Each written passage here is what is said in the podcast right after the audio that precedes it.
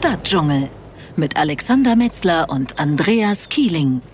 Hallo liebe Zuhörer, willkommen bei Stadtdschungel und heute ist der 20. Juli, Montag und wir haben fast unsere 14 Tage äh, unseren 14-Tage-Rhythmus beibehalten. Und ich habe es heute ein bisschen eilig, weil ich bin noch zum Sparring verabredet. Das habe ich dem Andreas gerade erzählt und äh, da sind wir auf das Thema Boxen gekommen. Und Andreas, du bist auch ein begeisterter Boxer seit vielen Jahren, wie sich herausgestellt hat. Ja, eigentlich von Kindheit an. Und äh, hallo Alex. Und äh, ich bin, ähm, ja, habe als Kind äh, ja Leistungssport gemacht, allerdings äh, Rennrad, Straßenrennrad. Und damals gab es auch noch Querfeldeinrennen und solche Sachen. Das gibt es heute auch nicht mehr, wurde dann später durchs Mountainbike abgelöst. Aber ich habe lange geboxt, ähm, hatte dann allerdings ein paar schwere Verletzungen. Also ich war so in der Mittelgewichtsklasse, war also eher immer so ein leichterer Typ, ziemlich schnell, schnelle Schläge und ähm, bin dann oder dann zum Ringen gewechselt und war dann jahrelang ähm, ein ziemlich erfolgreicher Ringer. Also bei uns, das nannte sich in der DDR noch im Bezirk, also so, sozusagen wie im Bundesland. Bin da auch zu Meisterschaften gefahren und äh, ich mache beides heute noch gerne. Und äh, im Boxen sehe ich halt einfach die Kombination aus, aus Technik, aus Reaktionsschnelligkeit, letztendlich natürlich auch aus einer enormen Fitness. Also wer das noch nie gemacht hat, nur ein reines Sandsacktraining oder an der Boxbirne gearbeitet hat, äh, nur um sich warm zu machen, der weiß gar nicht, was das für eine Kraft und für eine Ausdauer erfordert. Also es ist eigentlich eine ideale Sportart, und auch gleichzeitig noch ein bisschen Frustabbau. Das kommt auch noch dazu, falls man mal welchen hat. Ja, das kann ich bestätigen. Also äh, allein die 20 Minuten Aufwärmen ist äh, schon sehr, sehr schweißtreibend, bis es dann überhaupt losgeht. Und äh, ich kann mir vorstellen, dass du das auch gut nutzen kannst. Ähm, Thema schweres Equipment, Berge hoch und runter tragen, Kameras, Stative, dazu vielleicht noch äh, Verpflegung, Zelt womöglich. Ähm, da brauchst ja. du ja auch Fitness. Ja, genau. Das ist eine der am häufigst gestellten Fragen an mich. Was wirkt, was wiegt eigentlich so eine Ausrüstung? Und äh, wie bereitet man sich auf solche Expeditionen jetzt trainingsmäßig vor? Und bei mir ist es wirklich so, ähm, da ich zumindest glaube, äh, noch einigermaßen sportlich zu sein und es eigentlich auch immer in meinem Leben war, gibt es jetzt nicht ein spezielles Vorbereitungstraining, sondern ich mache einfach mit meinem, also Sport ist für mich, äh, also Hobbysport ist für mich wie äh, Zähneputzen. Ja, ich mache das eigentlich fast täglich, wenn es die Zeit zulässt, auch um ein bisschen lockerer und entspannter zu sein, fit zu bleiben. Und also gibt es keine spezielle Vorbereitung und naja, das Equipment. Es gab wirklich Zeiten, wo wir täglich mit 35 bis 42, 43 Kilo Gewicht ähm, unterwegs waren. Also der Technikrucksack, das Stativ, die Kamera. Ich komme noch aus der Zeit, wo man mit Filmkameras ähm, Naturdokumentation gedreht hat. Ich habe das viele Jahre gemacht, also über 15 Jahre bin ich mit meiner Ariflex, also das ist eine Filmkamera, unterwegs gewesen und ähm, auf so eine Filmrolle, äh, die ist 120 Meter lang und äh, die läuft genau 10 Minuten in so einer Kamera. Also da hat man sich auch genau überlegt, wann man auslöst und wann man wieder stoppt. Das habe ich, das, das hab ja. ich mir auch gerade überlegt. Ich stelle mir gerade vor, du schleppst vielleicht zwei Film- oder drei Filmrollen. Ich sage, ich spekuliere spekuliere jetzt mal, drei Filmrollen Berg hoch. Und dann musst du ja auch dann in dem Moment, wo die interessanteste Szene, musst du ja auch genau abwägen, was filme ich davon jetzt. Ich meine, heute drückst du aufs Knöpfchen und wenn es nichts ist, löschst du es halt wieder und machst wieder Speicherplatz ja. frei. Aber früher, die Rolle war verschossen, hat man, glaube ich, gesagt, richtig? Ja, der Film war belichtet und damit war er eben einfach belichtet. Du konntest nicht zurückspulen und nochmal neu ansetzen. Mhm. Ja, äh, es war insofern, glaube ich, sogar eine, erstens mal gab es damals nicht so viel Konkurrenz. Also es hört sich jetzt an, als ob ich jetzt irgendwie von vor 50 Jahren erzähle. So lange ist es noch gar nicht her. Also im professionellen Tierfilm hat man eigentlich, bevor HD kam, äh, alles auf Film gedreht. Und äh, also so, so Formate wie Dicky Beta, äh, oder auch Beta SP, das waren keine Alternativen oder DVC Pro 50, mhm. also nannten sich diese Videoformate, das waren keine Alternativen für Naturfilmer. Und äh, das kam eigentlich erst mit dem Aufkommen von Full HD.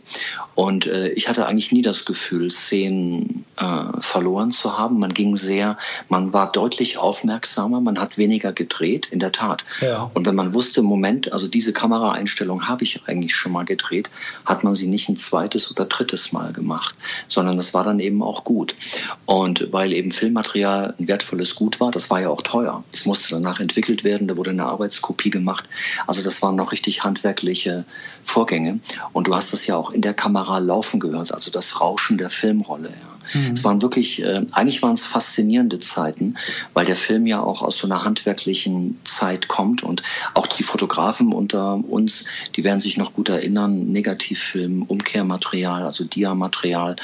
Darauf hat man früher eben fotografiert in verschiedenen Formaten. Der eine hat nur klein Bild gemacht. Ich habe auch ein bisschen Mittelformat gemacht mit einer Hasselblatt und so. Das waren eigentlich, waren es ganz schöne Zeiten.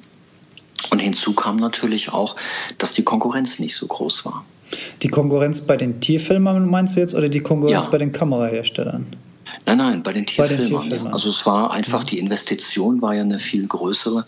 Also ich sag mal, ein bisschen ketzerisch. Theoretisch kann ja heute einer oder jemand mit einer Consumer-Videokamera, die vielleicht sogar schon 4K kann, also eigentlich die, die, ja, die, die vierfache Auflösung von, von HD und die, die zweifache Auflösung von Full HD, kann, wenn er talentiert ist und ein Stativ benutzt und gute Ideen hat, eigentlich ein schickes Video drehen.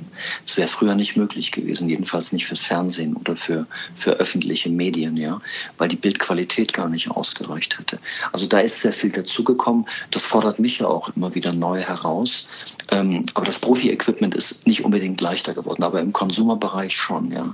Und früher hat ja auch nicht jeder eine Super 8-Kamera besessen. Das waren ja eher die wenigsten, ja. Ja, plus, plus die Möglichkeiten, die du heute hast, digital zu schneiden, mal eben mit irgendeiner Software oder sowas. Früher hast du für sowas einen Schneideplatz mieten müssen. Also ich bin ja Jahrgang 75 und ich habe so die Ausläufer der, der, der analogen Film und Fotografie noch erlebt. Während des Studiums hatte ich noch ein Fach namens äh, analoge Fotografie. Da gab es schon Digitalkameras, aber wir haben auch noch entwickelt. Das heißt, ich habe das gerade noch so miterlebt und auch äh, Ausbildung bei der Zeitung gemacht. Da gab es früher noch eine sogenannte Belichtungsstraße, wo dann die Filme entwickelt wurden und dann im Negativ auf, auf Platte übertragen wurden.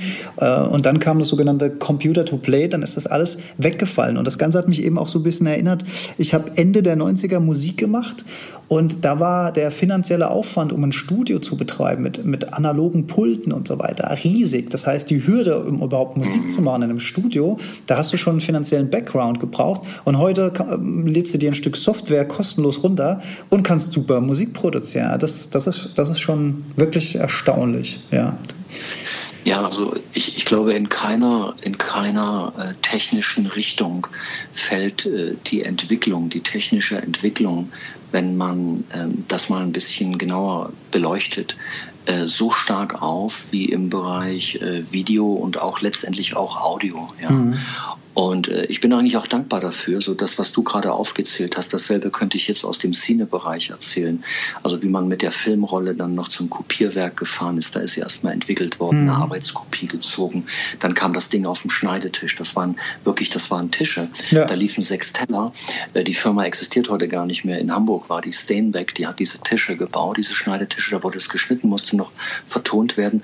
Und die Alten unter, unter uns können sich auch noch erinnern, wenn im, Film, ähm, wenn im Fernsehen das Bild weg war und dann kam das Zeichen kurze Unterbrechung, war meistens eine Klebestelle aufgegangen am, am Film. Weil der Film lief ja damals noch praktisch wie, ähm, also über einen Abtaster.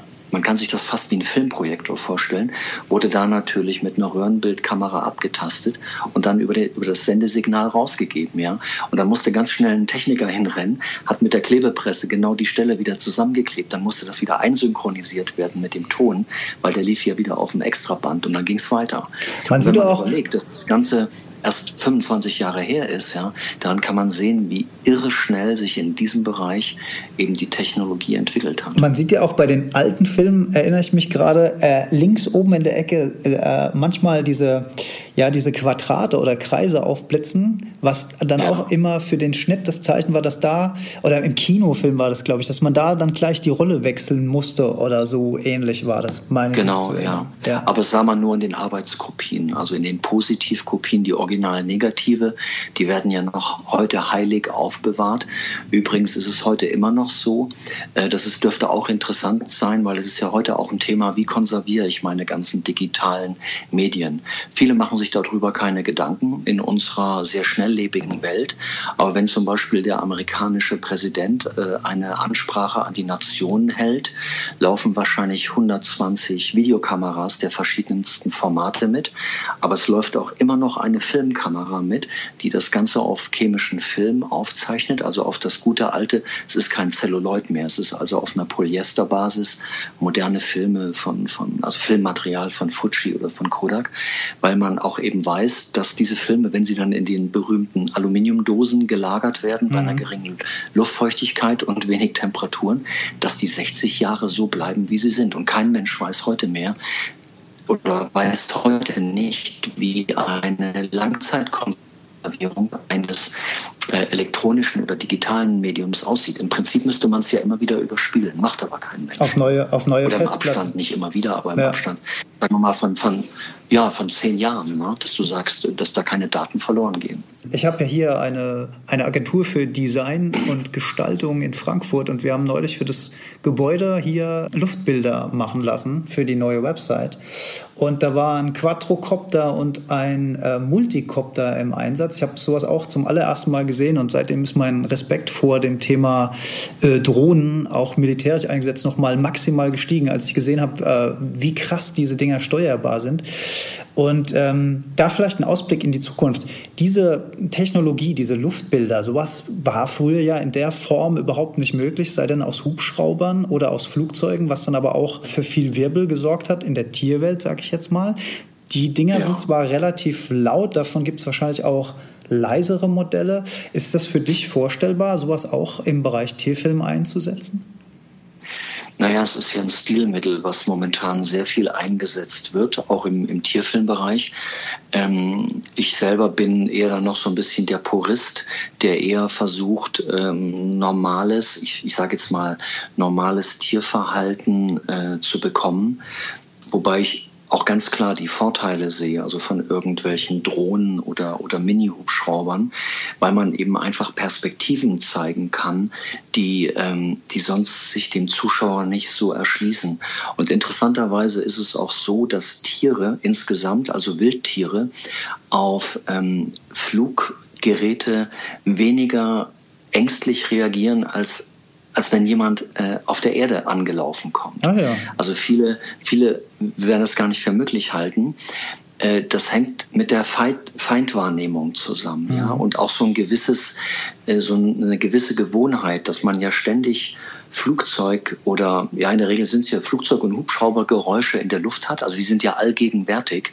Also wer mal so wirklich in einer Nacht in einem Wald ist und, und lauscht einfach in die Natur hinein. In Deutschland gibt es fast keine Orte mehr, wo man ohne Zivilisationsgeräusche nachts eben Geräusche, ganz saubere Geräusche von Tieren aufnehmen kann. Du wirst immer ein kleines, das Rauschen der Autobahn im, im Hintergrund haben oder eben in der Regel sind es Fluggeräusche von irgendwelchen Flugzeugen, die zum Teil in hohen, aber auch in geringen Höhen unterwegs sind, die Warteschleifen fliegen und und und. Ja, die, die beste, ich, ich das weiß, beste Beispiel war ja die Aufnahmen für die Spurensuche, wo wir durch Deutschland gewandert ja. sind und Probleme hatten, mal eine Passage zu finden, wo du wirklich keine Autobahn, äh, kein Flugzeug im Hintergrund und sei es nur noch so entfernt, aber mal ja, wirklich die Zivilisation auszublenden, ist mir das auch so richtig bewusst geworden, dass das mhm. eigentlich kaum noch möglich ist. Ja. ja. Vor allem bei oder von hochsensiblen äh, Mikrofonen, die eben auch sehr in einer sehr hohen Qualität aufnehmen. Das ist in der Tat so. Und wir Menschen unser Ohr hat sich so an diese Geräusche gewöhnt, dass wir sie eigentlich gar nicht mehr wahrnehmen. Also wir blenden sie komplett aus. Ja, hier in der Stadt sowieso. Das führt zum Beispiel, das führt zum Beispiel dazu, wenn ich mal Kollegen, also was ich in den letzten Jahren nicht mehr gemacht habe, aber mit in, in Alaska oder in Nordkanada äh, hatte, die äh, noch nie in so einer Ruhe waren, die fühlen sich dann erstmal unwohl. Mhm. Dann was ist denn los? Warum bist du, warum bist denn du so, so unruhig? Ja, ich höre hier nichts. Das ist so verdammt still hier. Dann seltsam. Ja. Also, ja. Äh, ja. Mhm. Und das ist eben eine Stille, an die das, ich sag mal, mitteleuropäische oder westeuropäische Ohr und vor allem auch das Gehirn nicht mehr gewöhnt sind. Hm, da kann ich mir gut vor, also mir würde es wahrscheinlich genauso gehen, wäre jetzt mal interessant. Hm, kann ich mir aber gut vorstellen, dass das erstmal seltsam ist. Stille. Ja, also es führt bei einigen zur totalen Entspannung, dass man wirklich merkt, Donnerwetter, ich bin hier in einer ganz anderen Welt, aber es kann auch genau zum Gegenteil eben führen, hat es auch bei einigen Kollegen, die dann richtig Panik bekamen, weil sozusagen der Full-Size Airbag um sie herum nicht mehr existierte. Also diese Geräusche, die wir ja bei uns permanent hören, suggerieren uns ja auch, ich bin irgendwo in Sicherheit. Also wenn ich, wenn mir irgendwas passiert, das ist immer alles relativ. Aber in, in, in spätestens zehn Minuten ist ein Krankenwagen da, ein Rettungshubschrauber. Ich kann medizinisch irgendwo versorgt werden. Ich finde Hilfe durch andere Menschen. Und all das, ähm, das gibt es eben in der, ich sage mal jetzt in der, in der Wildnis nicht, mhm. ja.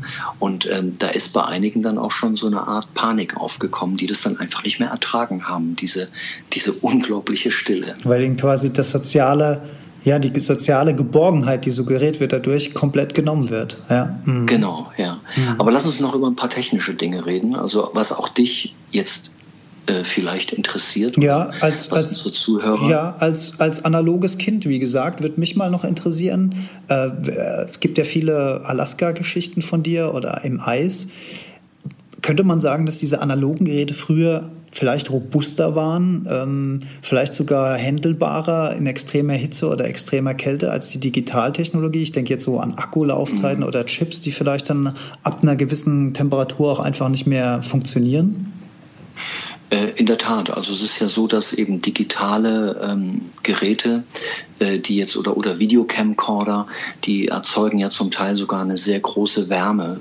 Also wir reden im Profibereich durchaus bei Videokameras, egal ob das jetzt, auch egal welche Marke, die liegen alle so zwischen 30 und 50 Watt, die die verbrauchen, ja. Mhm. Das heißt, ein herkömmlicher Akku wäre in 0, nichts äh, leer eine, eine klassische Filmkamera, die es früher gab, äh, das war ja ein rein mechanisches Ding. Also da gab es natürlich ein Belichtungsmesser drin und es gab auch einen, einen Verschluss.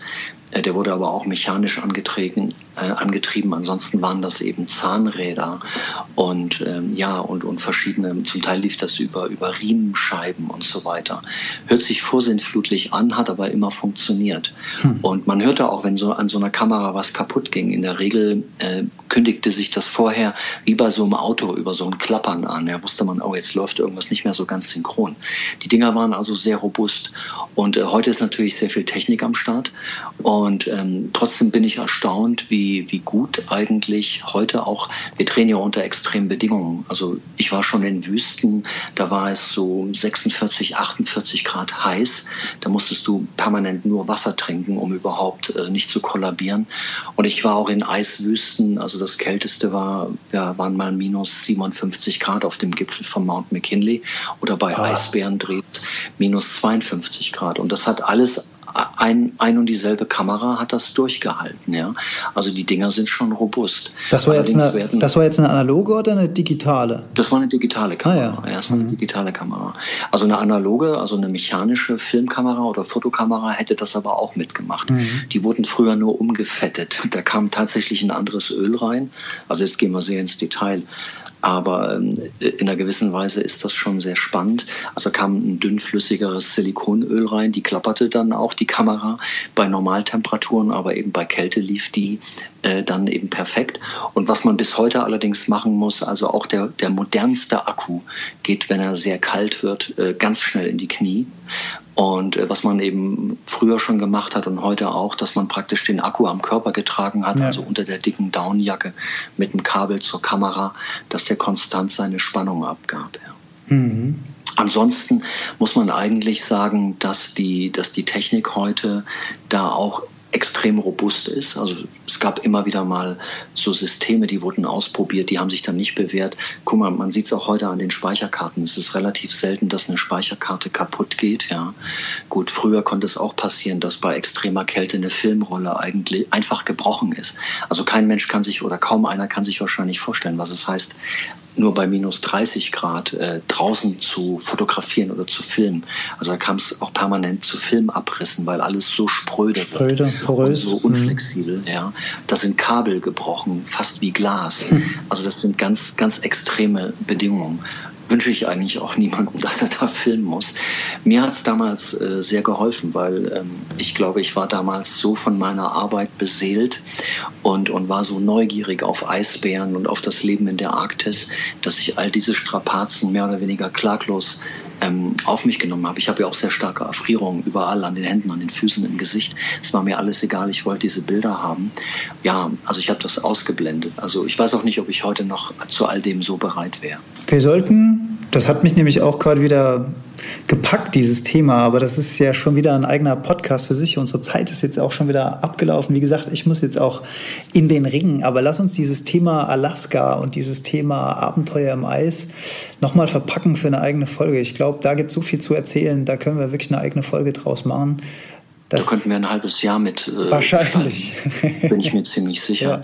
Vielleicht noch einen kleinen Ausblick nach vorne. Du bist äh, beim nächsten Gespräch, das wir führen, vermutlich schon. Mal gucken, wann wir dazu kommen. Aber du wirst wahrscheinlich im Kongo sein, richtig? Ja, das ist der nächste Recherchedreh für, für Terra X und äh, wir machen da also erstmal eine Recherche hin. Es geht ganz speziell um Berggorillas, um Flachlandgorillas, den Vulkanismus, auch ein bisschen natürlich den, den, den Krieg, der da noch existiert. Zum Teil ist das Bürgerkrieg, Clankrieg, ähm, Naturkatastrophen. Also da äh, strömt einfach so viel auf, auf die seltensten oder mit die seltensten Großsäuger der Erde, also nämlich die, die Berggorillas ein. Und äh, ich hoffe, dass ich damit nicht allzu vielen schlechten Nachrichten zurückkomme. Ich will auch versuchen, mich von da unten regelmäßig zu melden, auch was zu posten bei Facebook, aber auch für unseren Podcast. Bin selber sehr, sehr gespannt. Der, der Kongo ist äh, speziell in diesem Teil, also im östlichen bzw. südöstlichen Kongo, noch sehr geheimnisvoll. Ähm, da wird eigentlich auch momentan davor abgeraten, dorthin zu fahren. Ich will es trotzdem machen, weil es mich auch interessiert, weil ich auch so ein bisschen den Berggorillas verfallen bin und weil ich ich sehr gespannt bin, was mich da erwartet. Klingt auch nicht völlig ungefährlich. Ich bin da mal gespannt, wann wir die Gelegenheit haben, dich von dort zu hören.